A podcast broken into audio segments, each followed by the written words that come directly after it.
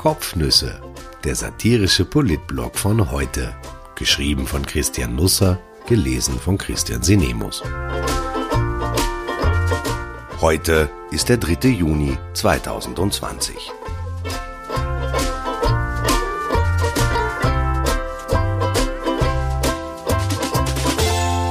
Ziemlich von der Rolle. Babylätzchen, Politikermätzchen und ein Gerichtsplätzchen. Endlich. Endlich spricht das einmal jemand aus. Diese Babys werden von uns doch über alle Maßen verhätschelt. Finden Sie nicht auch? Ich meine, die meisten sind ja recht süß, aber wo ist die Leistung bitte?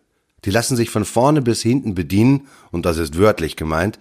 Dazu dieses ewige Genörgel, ständig brüllen sie herum, man versteht sein eigenes Wort kaum. In der Nacht wollen sie nicht schlafen, dafür büseln sie untertags genau dann weg, wenn man sich mit ihnen unterhalten will.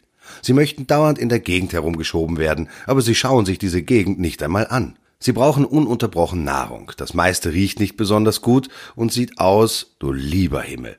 Dauernd muss man zum Kinderarzt, zum Impfen, zu den Schwiegereltern, alle möglichen Leute einladen, die man kaum kennt, aber die sich das Baby anschauen und Gulli-Gulli machen wollen.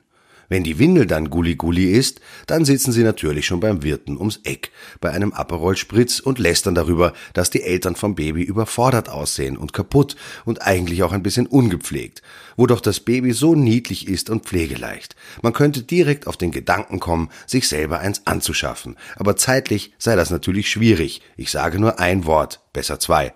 Systemrelevanter Beruf.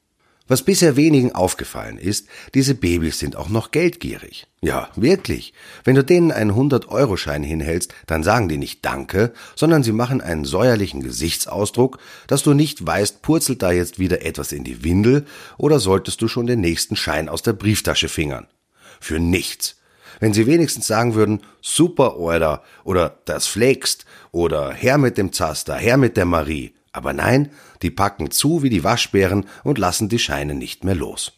Endlich gibt es jetzt ein Foto, das diesen üblen Vorgang belegt. Als Lockvogel stellte sich Christine Aschbacher zur Verfügung, die einer Familie mit zwei Kindern probehalber Geld hinhielt. Und was passierte? Natürlich, das Baby griff zu, völlig ungeniert, so als sei es die natürlichste Sache der Welt, dass man von einer Ministerin ein paar Flocken bekommt. Der Regierungsfotograf hielt die Szene fest. Das Foto sollte man unbedingt Medien zur Verfügung stellen, die es abdrucken. Die Menschen müssen die Wahrheit erfahren. Alles andere ist unzumutbar. Gestern früh trat Christine Aschbacher im Morgenjournal von Ö1 auf. Klaus Webhofer sprach mit ihr über dies und das, Härtefallfonds und Kurzarbeit und Arbeitslosigkeit. Die Familienministerin redete artig ein paar Stehsätze ins Telefon. Das Schlechte wird gut, das Gute wird noch besser, alles geht sehr rasch vonstatten, auch das Langsame. Ich verhehle nicht, dass es mich inzwischen einiges an Überwindung kostet, auch nur zuzuhören. Altbekannte Argumente weht der Wind herbei und nimmt sie wieder fort. Sätze lassen sich zu Ende vervollständigen, da sind sie noch drei Hausecken entfernt. Man steht am Versammlungsort und staunt, er nennt sich Gemeinplatz, kein Zufall vielleicht. Gegen Ende hin ging Webhofer auf ein Foto in der Kronenzeitung ein. Es zeigt die Ministerin bei der Übergabe von Geldscheinen an eine bedürftige Familie. Der Ö1-Mann wollte wissen, ob die dargestellte Form die richtige sei, um Steuergeld unter Menschen zu bringen. Es hätten sich nun verschiedene Möglichkeiten der Antwort angeboten, etwa Nein, das war Blödsinn, das kann ich besser, oder Jetzt, wo ich das sehe, finde ich es selber peinlich, oder Ich bin dazu überredet worden, das war ein Fehler, beim nächsten Mal sage ich Nein. Meinetwegen auch Ja, ich stehe dazu, mir taugt das. Aschbacher aber entschied sich für folgende Antwort. Wichtig ist an dieser Stelle zu sagen, dass wir alle Familien, die unverschuldet in Not geraten sind durch die internationale Corona-Krise, unterstützen wollen. Dementsprechend haben wir den Familienhärtefallfonds aufgesetzt und jetzt starten die Auszahlungen und täglich werden Tausende. In diesem Moment fiel ihr Webhofer ins Wort.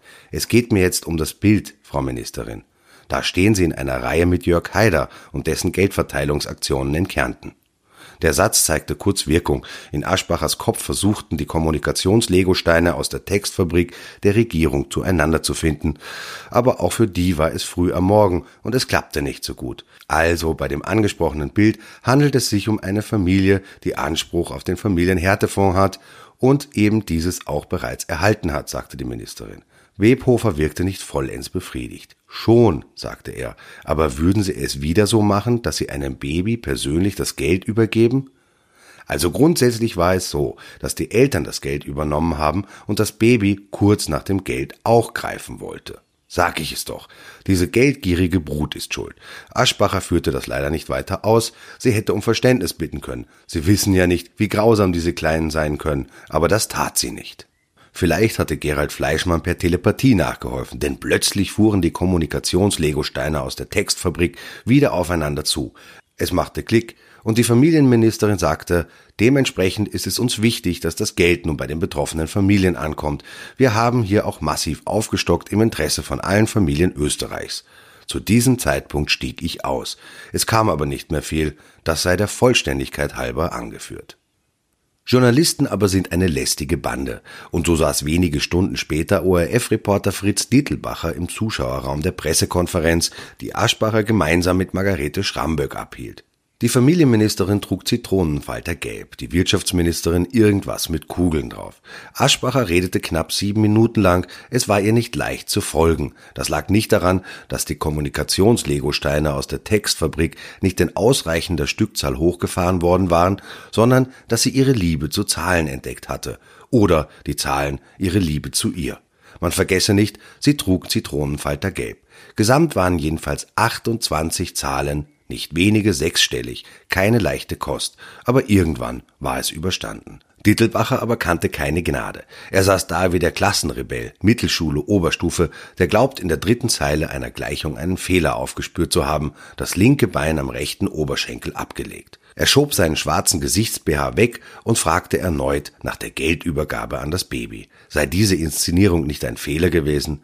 Ich habe wahrgenommen, antwortete der Zitronenfalter, dass einigen das Bild nicht gefallen hat. Geschmäcker sind verschieden. Später fügte sie an, das Kind hat danach gegriffen.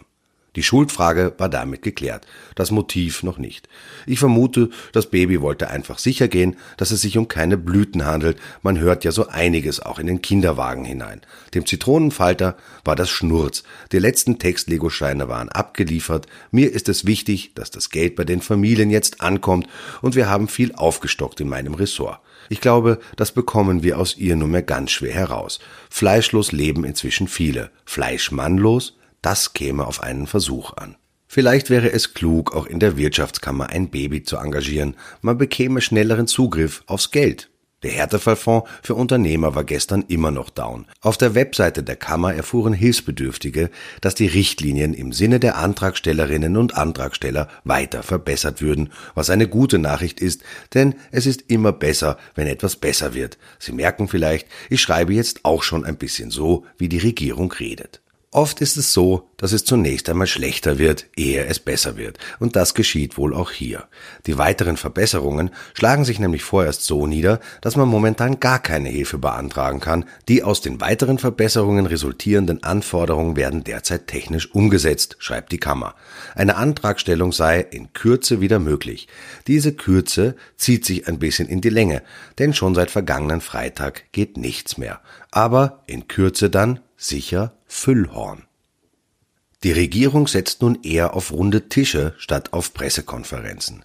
Die gibt es schon auch noch, aber nicht mehr so oft. Ich glaube, man wird die Plexiglas-Papa-Mobile bald bei willhaben.at kaufen können. Vielleicht unterschreibt das virologische Quartett auf den Scheiben. Das könnte den Preis in die Höhe treiben oder abstürzen lassen. Das hängt von den nächsten Wochen ab.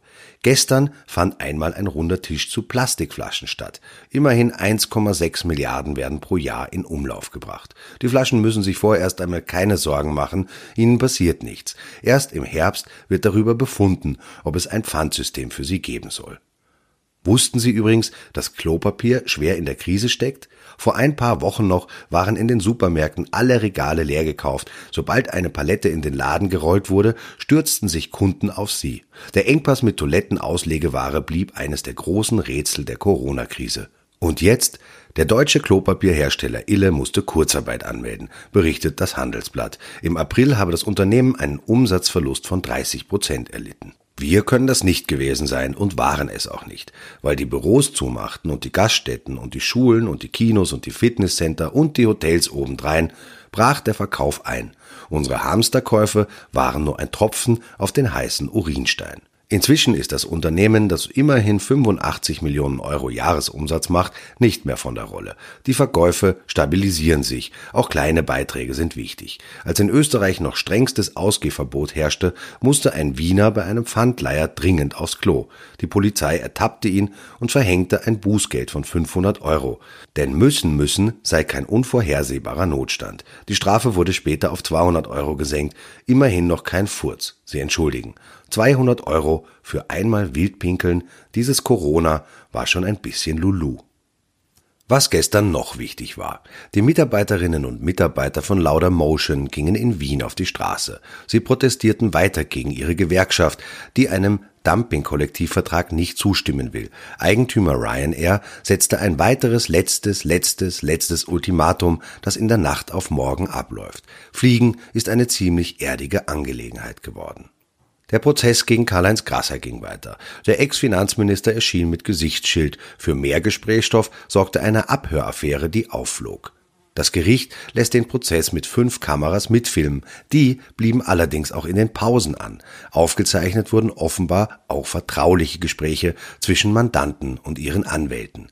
Ein Befangenheitsantrag und damit der Stopp des Verfahrens wurde gestern abgelehnt. Aber sollte der Prozess irgendwann einmal vorbei sein und mit Schuldsprüchen enden, dann haben die Anwälte nun ein Argument in der Hand, auf Nichtigkeit zu plädieren. Die wichtigste Frage für Grasser lässt sich jetzt schon klären. Ja, Krawatte und Frisur schauen auf den Aufnahmen immer perfekt aus. Lassen Sie sich heute nicht papierlen. Ich wünsche einen wunderbaren Mittwoch. Vor allem den Schülerinnen und Schülern der Oberstufe, die nach dem 13. März zum ersten Mal wieder in die Schule dürfen. Vielleicht schreibe ich morgen ein paar Zeilen darüber. Vielleicht hänge ich eine kleine Enthüllung über einen prominenten Österreicher an. Wir werden sehen, ob er eine Klasse für sich ist.